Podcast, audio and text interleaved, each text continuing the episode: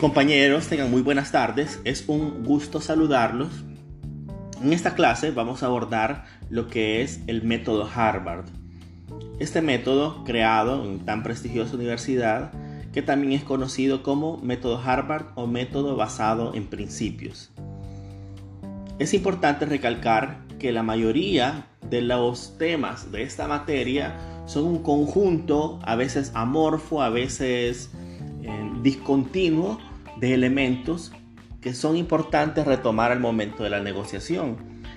En una negociación es una gran, sería una mentira de mi parte decirles, bueno, el método debe ser estricto, debe ser paso por paso, en una estructura no muy rígida, en una estructura muy rígida, de la cual los cambios se realizan de forma programada. No, cada negociación es básicamente un mundo y aunque en realidad hay aspectos similares o hay instituciones, por ejemplo, en las que llegas a acostumbrarte a cierto tipo de negociación, porque ya sea que el demandado, el requerido, mejor dicho, tiene ciertas características, por ejemplo, una empresa de telefonía, una empresa proveedora de, transporte, de seguro de vida.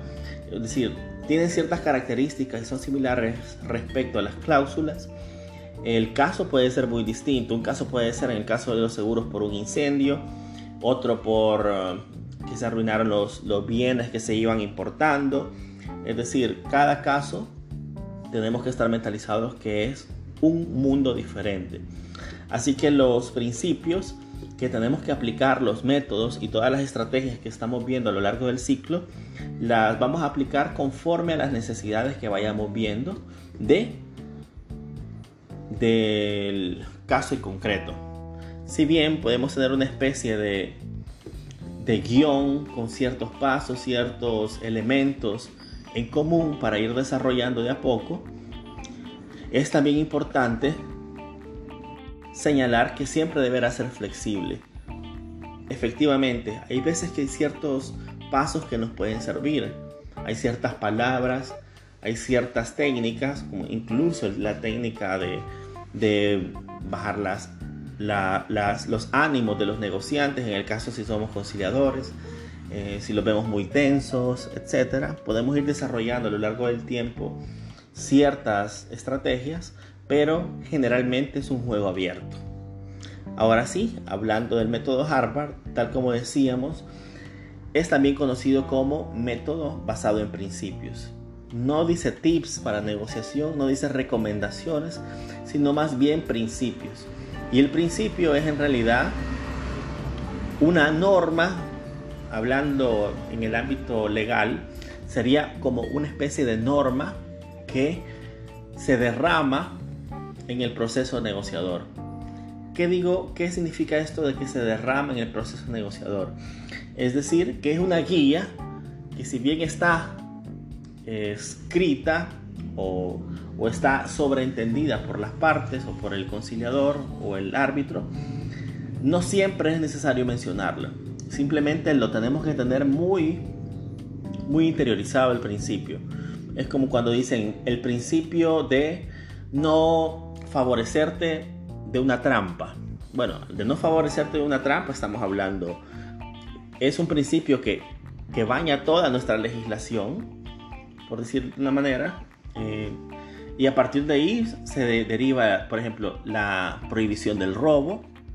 Claro, si yo ejerzo violencia sobre alguien, me estoy beneficiando de esa violencia adquiriendo los bienes que él tiene, o un hurto, él no se fijó, pero yo le agarré una joya, o un bien, un celular, etcétera, o una estafa a través del engaño o corrupción, a través de un acto desleal, yo me estoy beneficiando. Si se fijan, siempre hablamos de delitos concretos, pero el principio sería, a, grosso modo, la prohibición de beneficiarnos de una a partir de una mala acción o una acción de mala fe. En este sentido, el método de Harvard tiene algunos principios fundamentales, los cuales se denotan en la presentación, en la imagen que se encuentra en el aula virtual y ahorita los vamos a detallar. El primero, separación de las personas y los problemas. ¿Qué quiere decir esto? Que debemos separar el problema de fondo contractual, jurídico, político. Recuerda lo que decíamos en la clase anterior con Alexis. con Alexis eh, hizo un comentario para mí muy acertado de la situación de la tregua, etc. Y sin embargo, tal como verán en el examen, cuando yo les pregunto por su asesoría, tendrá que ser basada en el problema, problema de la delincuencia, problema de, la, de los homicidios, el problema económico, el problema delincuencial, la familia de estas personas que están señaladas, los hijos, porque también tienen hijos menores, es decir, todos esos elementos son los que se deberán de tomar en cuenta al momento de su respuesta y no solamente la maldad del tipo manchado de la cara, es decir, es de ir más allá. En, una negociación mucho más pequeña sería básicamente fijarnos en la pretensión. Ojo con esta palabra. La pretensión es lo que solicitan las partes. A veces son pretensiones cruzadas porque ambas partes tienen eh, solicitudes recíprocas y a veces solo es una parte la que está pidiendo. Una parte es la que tiene pretensión sobre el incumplimiento, por ejemplo, de un contrato o de una ley respecto a, otro, a otra parte. Así que en ese sentido, el primer principio sería separación de las personas y los problemas. Enfocarnos en el problema que ha llegado a nuestro conocimiento, tanto si somos el tercero que va a decidir o si somos parte en el conflicto. Centrarnos en el problema y no en la persona. Creo que alguna vez les comentaba que, bueno, muy, mucho, muy joven yo, al entrar a mi trabajo, me toca conciliar porque yo creo que les he comentado y defiendo o soy abogado de una institución pública. Entonces, me tocó audiencia donde me fijé en la persona específicamente, a veces por una impresión demasiado buena y hubieron otras ocasiones que también por impresiones demasiado, demasiado malas. Y perdí el foco respecto del problema a tratar. Eso casi pasa a segundo plano cuando te desconcentras, cuando perdés los estribos, por así decirlo, en el momento de la negociación y perdés el foco. ¿Cuáles son los límites de, que puedes negociar? ¿Cuáles son los límites que puedes acordar? Y en ese sentido, el principio es siempre, siempre, pero siempre, como digo, principio de negociación, fijarnos en el problema más que en las personas. Tanto si es negativa la persona, si no nos cae mal, si no nos agrada, claro, es más difícil negociar con ellos. Es más difícil negociar con alguien que no te agrada, con malcriado, pesado, llega de una forma negativa. Es más difícil, pero en todo caso, incluso en ese caso, por principio debemos fijarnos en el problema de fondo. Asimismo, cuando la persona es demasiado positiva, es fácil negociar con ellos. Eh, la estrategia la ha tomado al pie de la letra, puede ser estrategia o puede hacer que ya la persona tenga mucho carisma, pero ir y con ese exceso de positividad, con ese exceso de carisma, si nosotros no nos centramos en el problema, podemos llegar a ceder más de lo que podemos cumplir. Así que mucho ojo, por muy fantástica que sea la persona o por muy desagradable, lo importante es el problema.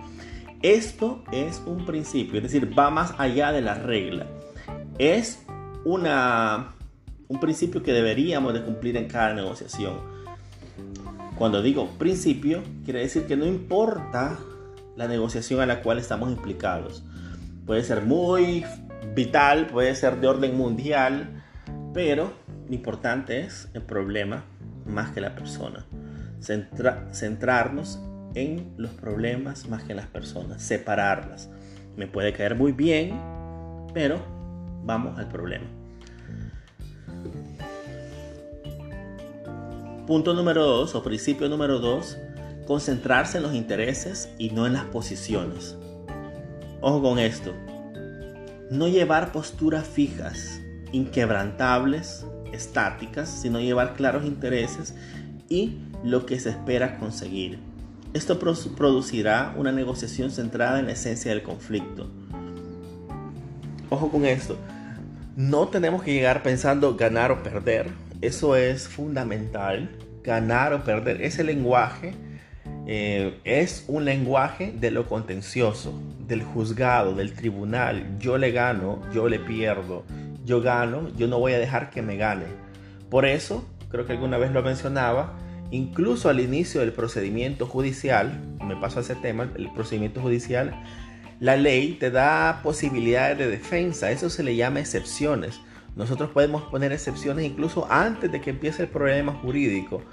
Por lo que siempre en cada etapa, en cada etapa, en cada puerta del procedimiento, siempre hay una forma de defenderte. Por eso siempre está la contención presente. En ese sentido, el método Harvard recomienda concentrarse en los intereses y no en las posiciones.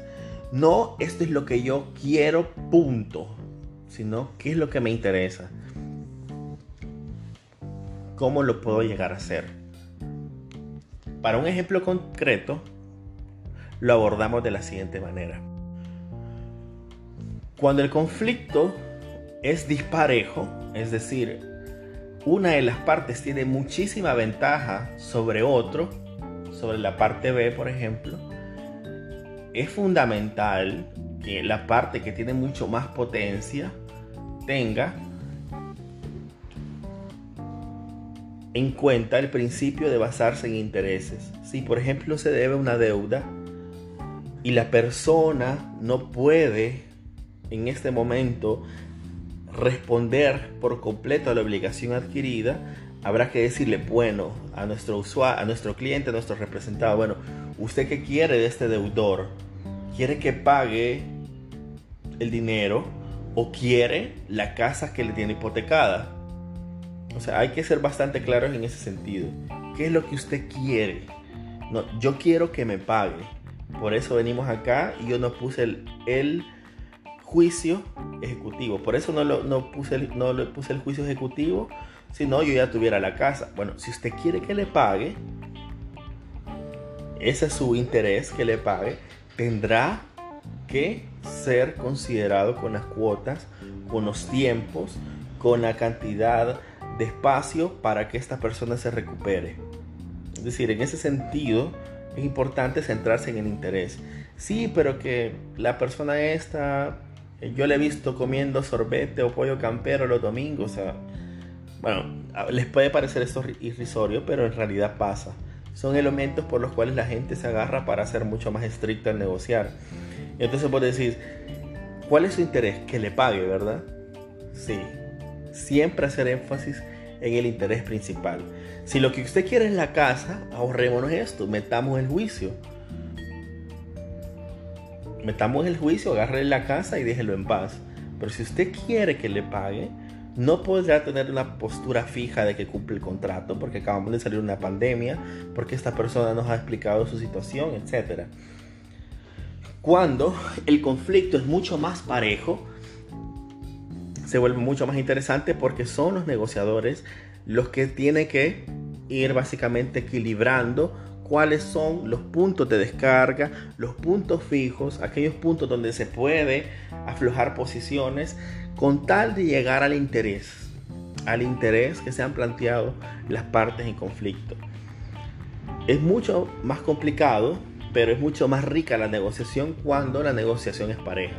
Cuando es un poquito dispareja, ya sea por, por un contrato por, por una figura legal, ahí habrá que ser muy, muy claro con la parte que tiene ventaja. Bueno, hay otros principios del método Harvard. Espero escuchen el, el visionado, lo, lo analicen.